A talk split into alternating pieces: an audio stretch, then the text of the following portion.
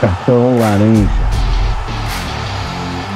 Muito bom dia, muito boa tarde, muito boa noite a você que está ouvindo o Cartão Laranja aqui no Spotify ou em qualquer outra plataforma em que nós estejamos esbanjando as nossas cordas vocais direto para o seu ouvido. Este que vos fala sou eu, Everton Dertônio, e tenho a responsabilidade de comandar o debate sobre a 14ª rodada do Campeonato Brasileiro 2021, rodada polêmica, hein? Rodada polêmica onde teve muito mais polêmica do que futebol. E vou começar apresentando os nossos comentaristas e já peço para que eles deem os seus destaques de hoje. Vamos começar com ela, Vitória Fernandes, de volta ao nosso podcast. Salve, salve galera, como vocês estão? Aqui estou eu de volta.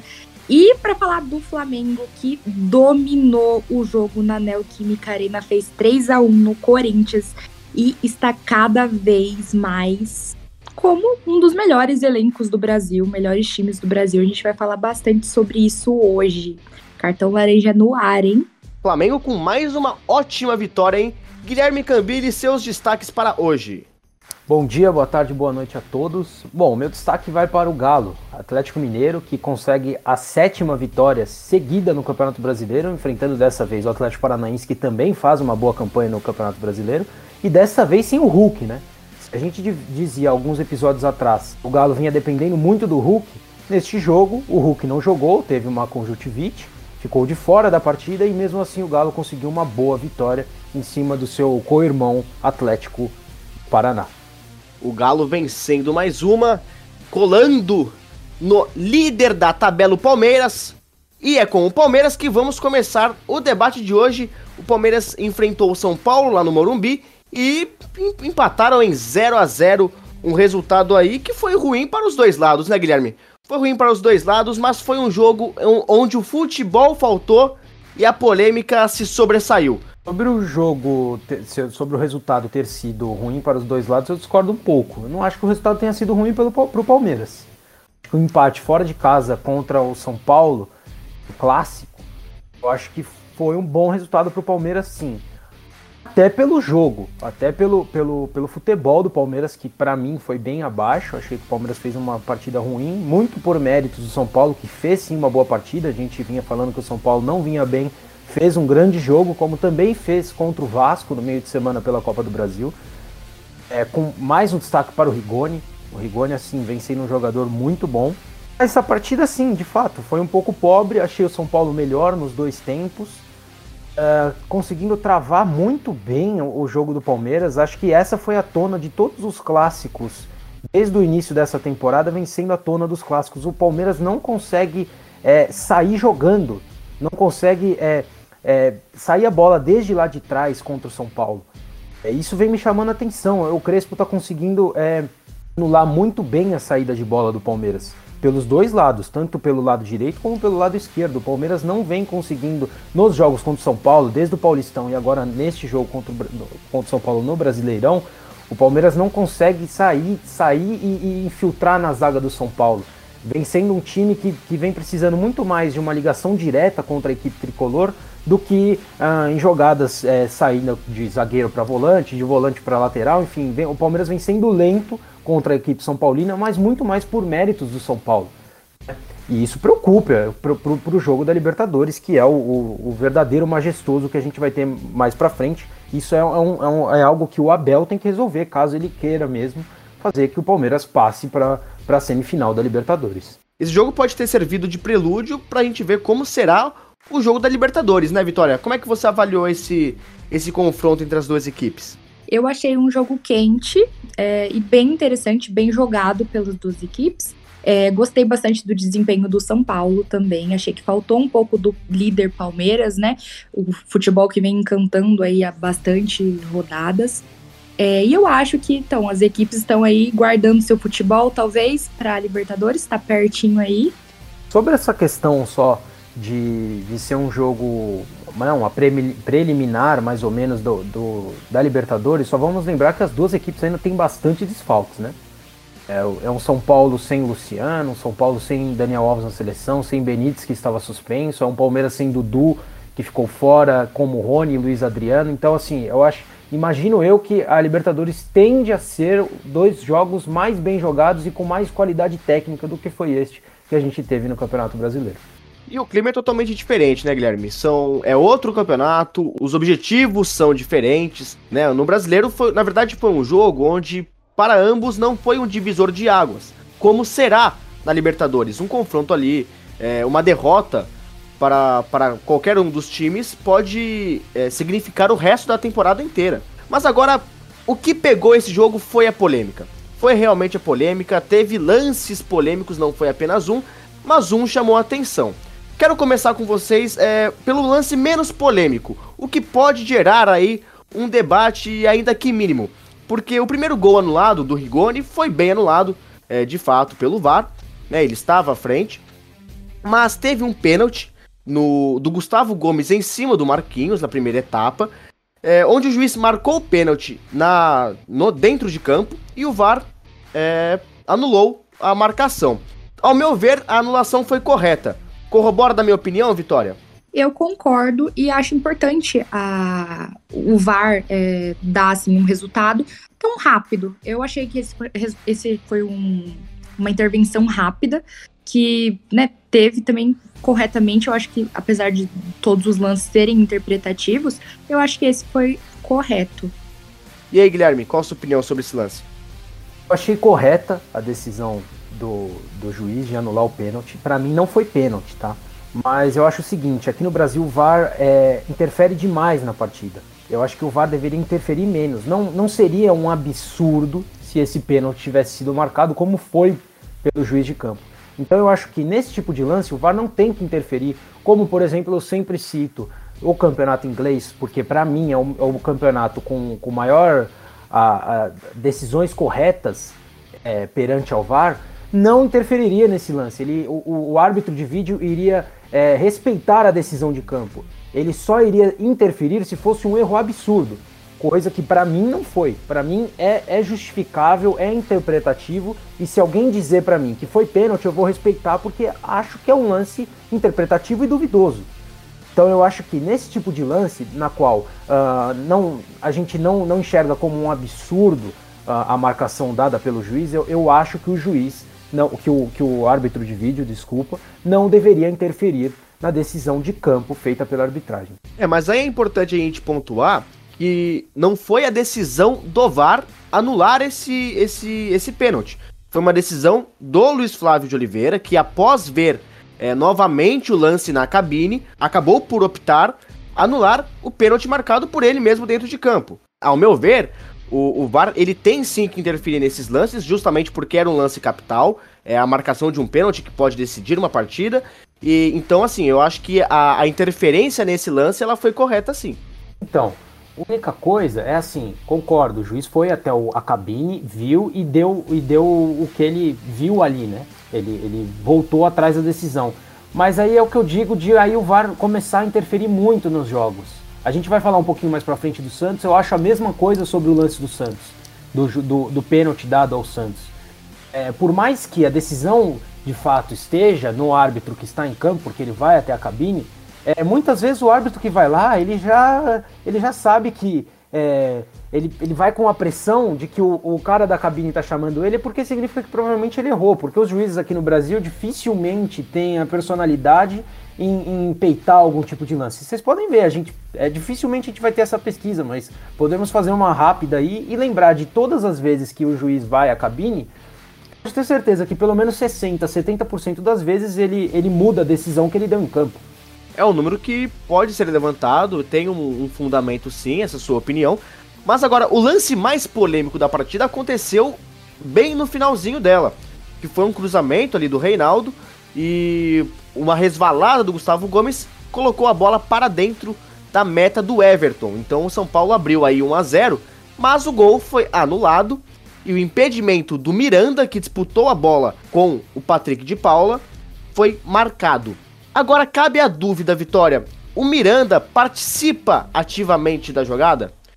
Esse lance não te lembrou o pênalti do Jô em cima do Vitor Cuesta no jogo entre Corinthians e Inter, algumas rodadas atrás? Sim, sim. É, eu acho que foi o, realmente aí o, o, acontecido da, da rodada.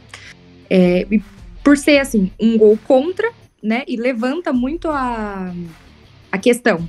É, é regra, não é regra. E analisando, né, o, como né, se comportam comentaristas até de nome, é, eles dizem que, pelo Miranda estar impedido, eles têm que anular. Mas eu acredito que é um, também é um, um lance interpretativo. Vale a, a interpretação do árbitro. Aqui teve ali o, o árbitro Luiz Flávio de Miranda, eu acredito que foi correta, é, na minha interpretação foi correto também ele ter anulado. E eu acho, então, todo lance é interpretativo, mas eu acho que foi correto. Eu vou dar a mesma explicação que eu dei pro lance do, justamente, do pênalti do João no Vitor Cuesta. É, a regra não é clara. Né? Então, assim, a gente pode discutir aqui é, opiniões e pontos de vista sobre a, o lance, mas a discussão, na verdade, ela tem que ser voltada para a regra, né, Guilherme? Essa, é, você acha que é a verdadeira discussão? É, eu até dizia também nesse, neste mesmo jogo que você citou entre Internacional e Corinthians, e se o Arnaldo César Coelho ainda estivesse nas transmissões, ele deveria dizer que a regra não é clara, porque a regra deixou de ser clara há muito tempo. É, hoje em dia a gente tem a cada jogo a gente descobre uma regra nova. Então é complicado.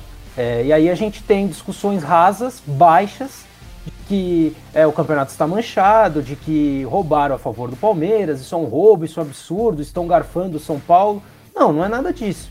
O VAR, o VAR, o, o, o Péricles Bassols, né, que era o árbitro de vídeo, e o Luiz Flávio de Oliveira, eles acertaram na decisão segundo a regra. Eles têm que aplicar a regra. Se eles têm que aplicar a regra, eles acertaram. E ponto, não tem discussão. O que a gente tem que discutir é se a regra está correta. E aí sim, eu entro com a minha opinião e digo: para mim, não. Para mim, é querer caçar muita coisa nesse tipo de lance. Então, é, é, é, acho que é simples isso. A gente começa a, a, a trazer uma, uma, discussão muito rasa em, em, dizer que o campeonato está manchado, etc e tal. Inclusive feito por muitas pessoas da mídia que, que, que falam assim e que, e que acham que o VAR está errado. Que o VAR errou. Não, o VAR errou. Não, gente, não é o VAR que errou. O que, tá, o que a gente pode discutir que está supostamente errado é a regra. O VAR está ali para aplicar a regra. Se a regra não é a correta, a culpa não é do VAR. A minha opinião é a mesma da do jogo Corinthians e Internacional. O lance ele é marcado com justiça. Cabe a nós discutirmos a regra, né? O regulamento. É, na minha visão, o Miranda não participa ativamente da jogada tá? É, ainda mais se tratando de um gol contra, onde não houve interferência do zagueiro do São Paulo. Portanto, não haveria o porquê marcar o impedimento. Vale a gente ressaltar que a sala do VAR foi atacada. Não se sabe por quem, o que é estranho, visto não ter nenhuma câmera no recinto, mas a, a sala do VAR ela foi esmurrada e sofreu arrombamento. Entretanto, ninguém chegou a invadi-la. É, outra coisa que a gente tem que ressaltar também é que o São Paulo não contará com o Rigoni, que foi expulso após o árbitro decretar a anulação do gol São Paulino. O Rigoni teria proferido alguma palavra de baixo calão para o Luiz Flávio de Oliveira e o mesmo expulsou o atacante São Paulino, uma grande perda, hein? é uma grande perda o São Paulo que vai enfrentar o Atlético Paranaense lá no Sul. E o Palmeiras que enfrentará o Fortaleza no Allianz Parque. Fortaleza que perdeu nessa rodada, mas que vem fazendo uma campanha até aqui muito interessante. Agora, ó, Guilherme, lembra que a gente estava falando do trabalho do Renato Gaúcho com o Flamengo até então? Você estava até com a opinião de que ainda era muito cedo para falar sobre o trabalho dele? Acho que agora a gente já pode dar o braço a torcer pro cara, né? O Flamengo venceu mais uma, venceu bem fora de casa, enfrentando o Corinthians na Neoquímica Arena. Os gols foram marcados por Everton Ribeiro, Gustavo Henrique e Bruno Henrique ainda na primeira etapa, e o Vitinho diminuiu o placar para a equipe alvinegra. Mas parece que o Flamengo jogou sozinho, né, Vitória? Parece que o Corinthians não entrou em campo nessa partida. Exatamente. O Flamengo entrou em campo e o Corinthians ficou apenas olhando ali. E um desempenho incrível do Flamengo, né? Abriu o placar cedinho, logo aos seis minutos de jogo. E foi um jogo incrível. Gostei muito do desempenho do Flamengo. E que futebol. É... Fazia tempo que eu não, não via, assim, um futebol tão bem jogado e com vontade, com garra. E o Corinthians totalmente ali avulso. Não sabia o que estava fazendo em campo, totalmente perdido. E é mérito total do Flamengo. E Renato Gaúcho aí dando a sua cara ao time do Mengão. O Flamengo tem a quinta vitória seguida, anotando pelo menos três gols. A média de gols do Flamengo com o Renato é de quatro por partida. Já dá pra, pra talvez reanalisar a sua análise de, de terça-feira, né, Guilherme? É, eu dizia, acho que a análise geral ela, ela muda pelo, pelo resultado, mais uma vez, mas eu já dizia que ele, a principal mudança que o Renato faria era mudar o vestiário do Flamengo, trazer uma alegria mais aos jogadores e uma confiança. É o que ele faz muito bem e tranquilizá-los, das entrevistas que ele gosta de dar, tirando um pouquinho o assunto jogo, que é ele, ele faz muito bem, isso é um elogio a ele, não é uma crítica não, ele faz muito bem. Em campo, é, fazer basicamente o simples, que é trazer o Arão de volta para a volância, colocar o Diego para fazer o que fazia o Gerson. Então são mudanças elogiáveis. A gente tem que fazer ao, ao Renato. Trazer um pouquinho mais o Felipe Luiz também para a parte ofensiva do jogo. O Felipe Luiz ficava um pouco mais preso com, com o Rogério Ceni, né? É, mas, mas, de fato, mais uma grande partida do Flamengo que pressionou muito bem o Corinthians lá na frente, né? Não deixava o Corinthians respirar de forma alguma na primeira etapa. No segundo tempo, o Flamengo já administrou um pouco mais o resultado, poupou forças, que também é muito importante. O Flamengo vem conseguindo nessas últimas partidas é, poupar os seus jogadores por 30, é, 20, às vezes 40 minutos. Né? Se você faz 4 a 0 com o ABC na Copa do Brasil no meio de semana, no segundo tempo ele, você viu o banco de reservas, parecia os Galácticos do Real Madrid. Tinha só, só estrela no banco que o Renato tirou no segundo, no segundo tempo para poupá-los, né? Então é um, é um Flamengo que de fato vem muito bem e, e vou dizer que essa pressão feita é, é, em cima do Corinthians no primeiro tempo, esse, né, o tempo todo querendo buscar o gol e tudo mais, me lembra sim o time do Jorge Jesus. É uma pauta que vai começar a rodar, dizer se já é parecido com o time do Jorge Jesus. E isso me lembrou muito o time do Jorge Jesus, ele fazia muito bem isso na época do que ele ficou no Flamengo em 2019. Tem essa característica muito ofensiva, né? Esse fator que na verdade é um mérito gigantesco do time do Flamengo, visto porque visto isso isso que você falou, Guilherme, porque a partir do momento em que você abre 4 a 0 de vantagem ainda no primeiro tempo ou 3 a 0, isso te permite administrar a partida a partir de então. E aí você vai resguardando a sua equipe, a, a saúde do atleta, né? Você vai poupando jogadores ao longo dessa, desse mesmo jogo e vai rotacionando o seu elenco e, e, e com, com o elenco do Flamengo é realmente, como o elenco do Flamengo é realmente incrível, o resultado não poderia ser outro senão a vitória. E uma vitória fácil para o time do Mengão, uma vitória muito fácil.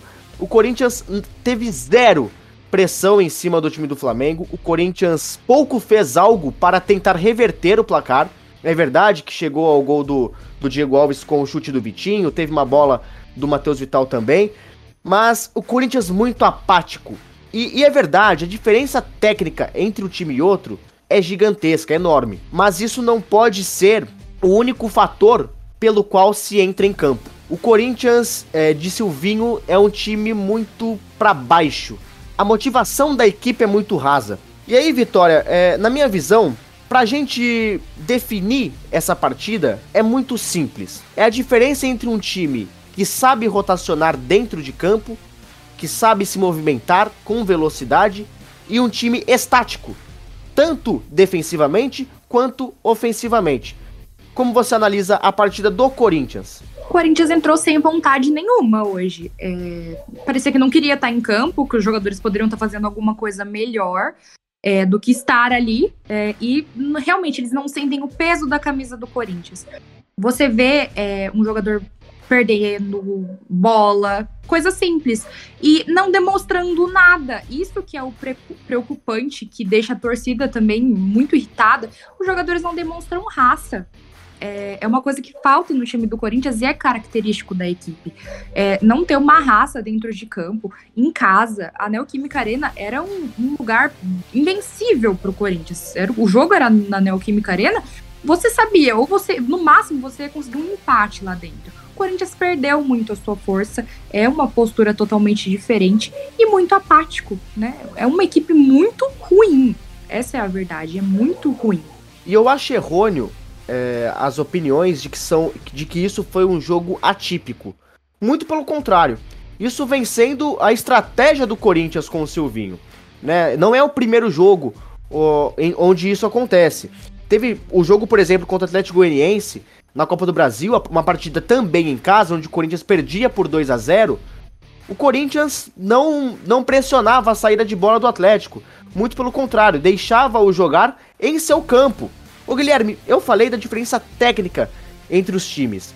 Mas você acha que daria para o Corinthians ter dificultado mais o jogo para o Flamengo? Com certeza, com certeza. E aquele famoso ditado: se você não iguala, se você não iguala na técnica, você pode igualar na, na tática e na raça. Mas que o Corinthians também foi inferior ao Flamengo. Então é isso que chama atenção.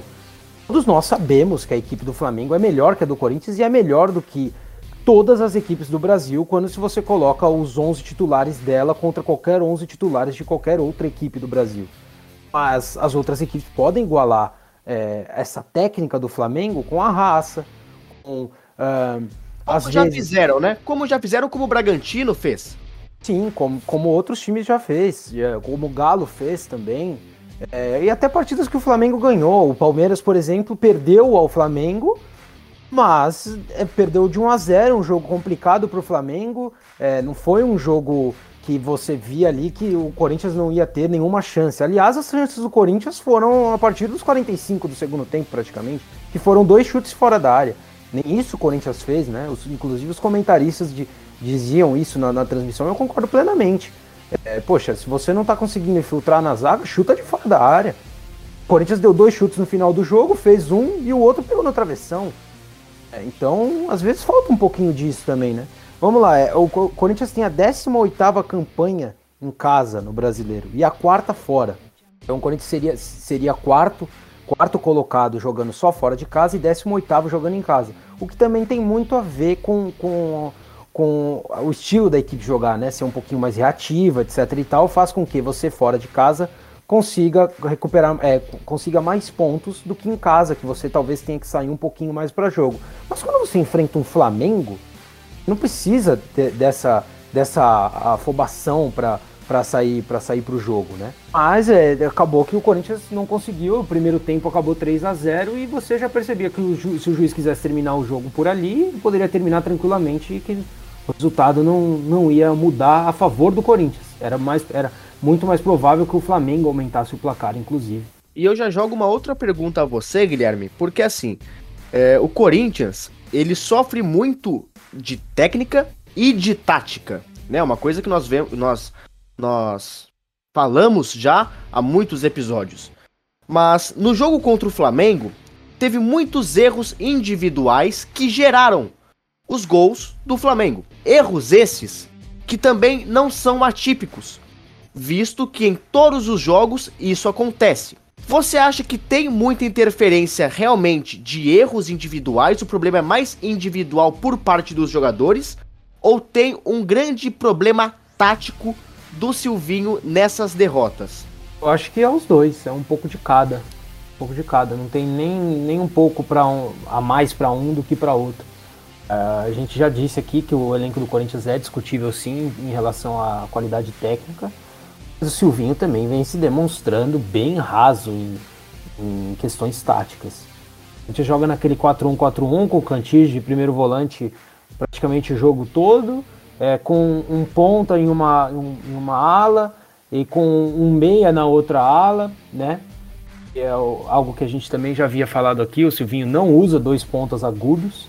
É difícil ele fazer isso, foram poucas as partidas que ele fez essa mudança. Também o Silvinho disse que ele é especialista em linha de quatro e que ele não vai fazer um, um Corinthians com três zagueiros, algo que eu, eu acho que seria a melhor saída para o Corinthians. Também já terei de ser repetitivo, já falei isso aqui várias vezes, acho que você conseguiria explorar muito mais características do Fagner e do Piton na esquerda, por exemplo. Deixaria um Gil um pouco mais resguardado como líbero. Então, enfim, é, é um Corinthians que do, do Silvinho que de, também demonstra poucas alternativas e tendo semanas cheias, né? É a terceira semana cheia que o Corinthians tem, só de treinamento, sem jogo nenhum no meio dessas semanas. Mesmo assim, o Silvinho não vem demonstrando variações táticas a favor da equipe corintiana. Semanas essas que o Silvinho vinha requisitando né? Vinha pedindo porque precisava de, de, de tempo para treinar, e é verdade. É, mas o, o resu os resultados da equipe dentro de campo não estão mostrando essa eficiência dos treinos. Né? Ô Vitória, queria saber sua opinião acerca dessa mesma pergunta e já queria que você analisasse as substituições feitas pelo Silvinho ao longo do jogo. Eu também concordo com o Guilherme quando ele diz que é meio a meio, né? Esse, essa culpa aí do Corinthians estar nessa situação. E eu queria dar um destaque pro Fagner marcando o Gustavo Henrique. Isso para mim hoje foi, assim, o fim da picada. Porque o Fagner, não criticando o jogador, mas ele tem meio metro de altura. Ele é pequeno. Ele é um jogador excelente na posição dele, né? Mas um marcador ali, o Gil caberia melhor.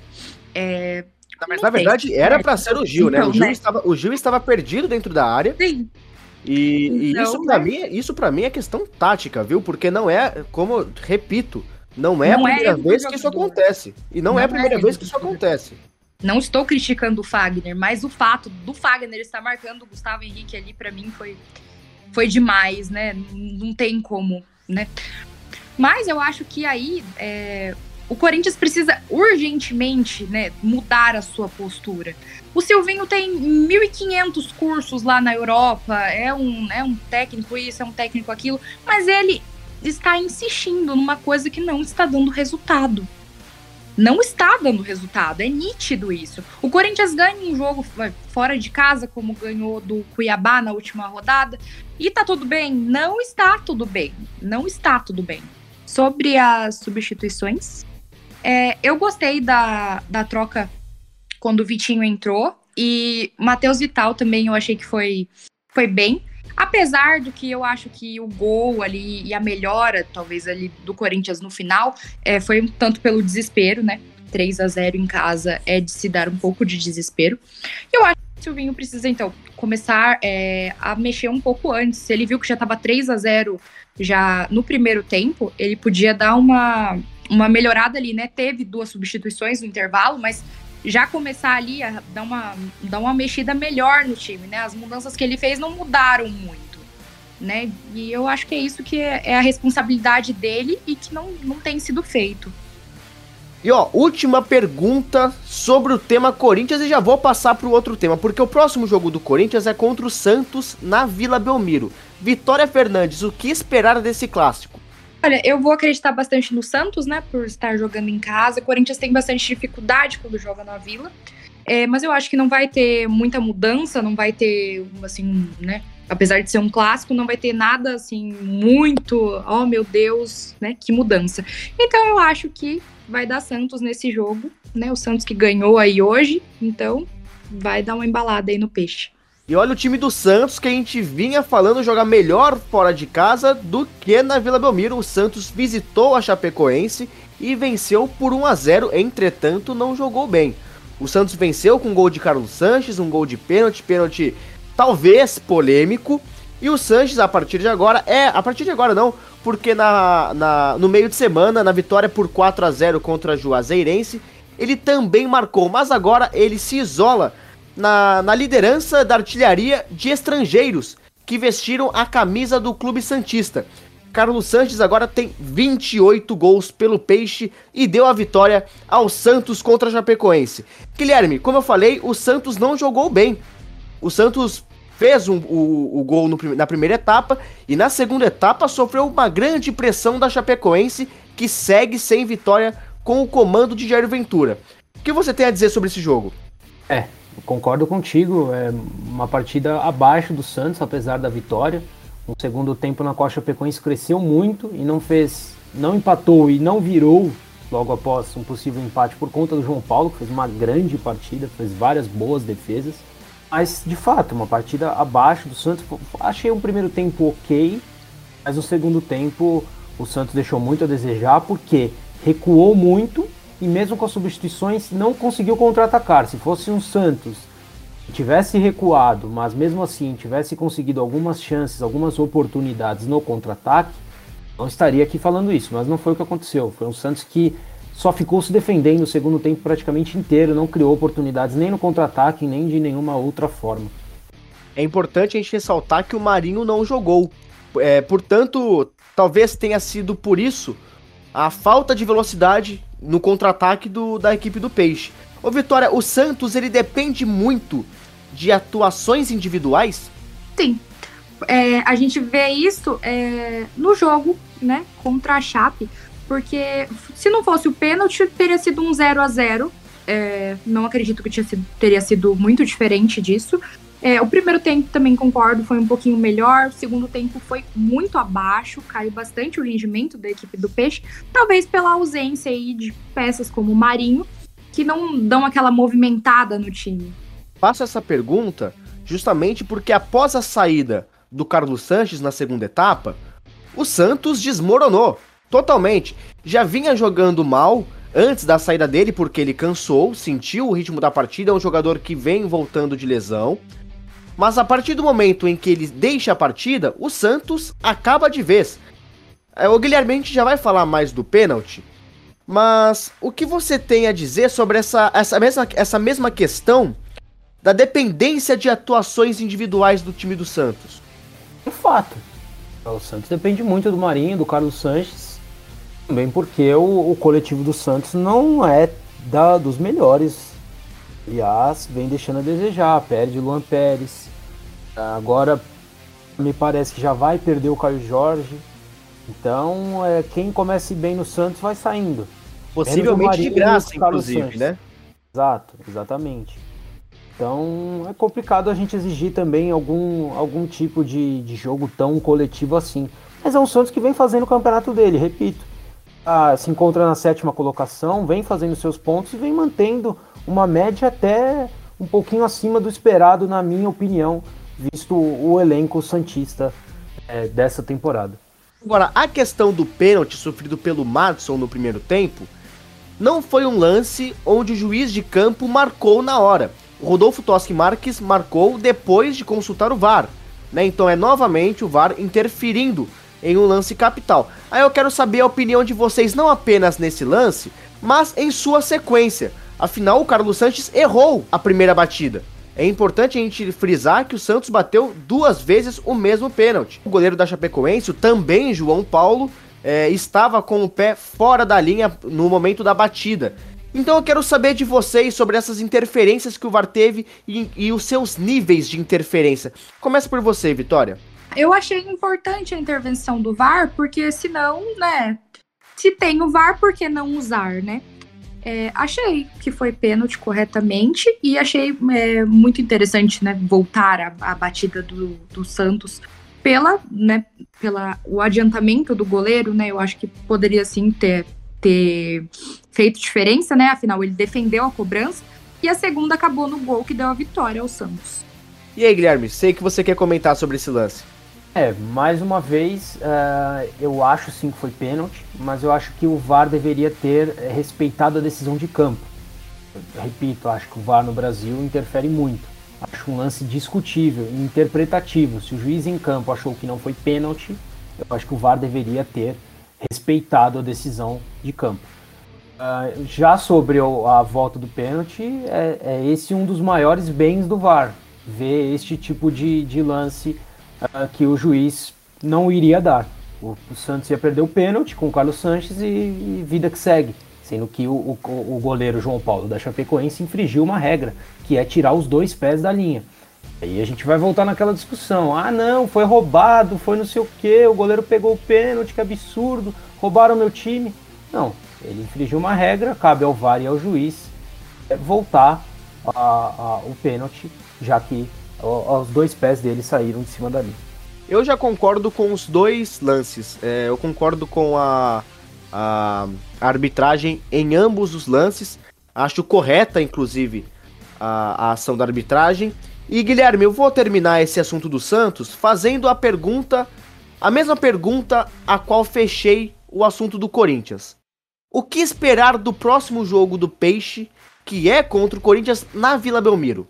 O Santos mais propositivo, jogando mais com a bola, tendo mais a posse de bola, e um Corinthians mais reativo, tentando sair no contra-ataque. Tá certo então aí a opinião do nosso Guilherme Cambiles e as análises também sempre exatas de Vitória Fernandes. Bom, vou encerrando então o nosso debate sobre a 14ª rodada do Campeonato Brasileiro 2021. Agradeço muito a você que esteve conosco até aqui, que escutou todinho o nosso podcast sem ficar pulando para os debates sobre o seu time, ou se você pulou também, não tem problema nenhum, nós agradecemos do mesmo jeito. Não esqueçam de nos curtir nas redes sociais, de nos seguir no Instagram, Twitter, Facebook. Daqui a pouco, como disse no podcast passado, teremos YouTube, hein? Vem novidades por aí. E depois de ter falado tudo isso, só me resta dizer: falou!